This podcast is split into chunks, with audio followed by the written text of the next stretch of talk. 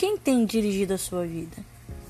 Todo e qualquer indivíduo tem sua vida dirigida por algo. A maioria dirigir como guiar, controlar e direcionar. Se você está dirigindo um carro ou uma bola de futebol, estará naquele momento guiando, controlando e direcionando.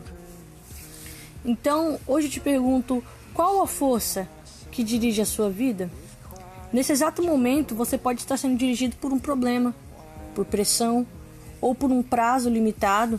Você pode estar sendo dirigido por uma lembrança dolorosa, um temor pungente ou uma crença inconsistente. Existem centenas de circunstâncias, valores e emoções que podem dirigir sua vida.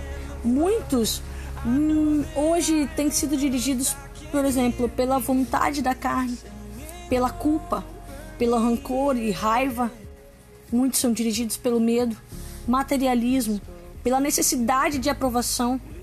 Muitos são dirigidos pelo seu próprio ego, vive para si mesmo, para suas vontades.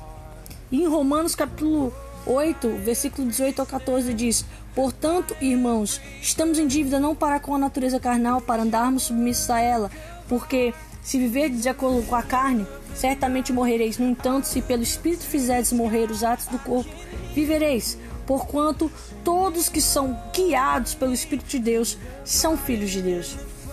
Na verdade, é muito simples. Aqueles que não são nascidos de Deus são guiados pela carne e suas paixões, são guiados por si mesmo.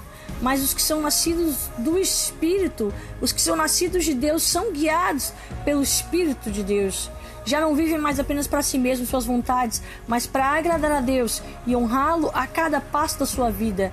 Vive uma vida que declara não apenas em palavras, mas em atitudes que não mais eu, mas Cristo vive em mim e através do viver no Espírito, nós é, vencemos toda a vontade da carne, todas as tentações. Através do viver no Espírito, nós somos curados, né? Toda a culpa é removida de nós. Nós aprendemos a lidar com o rancor e com a raiva. Nós vencemos o medo.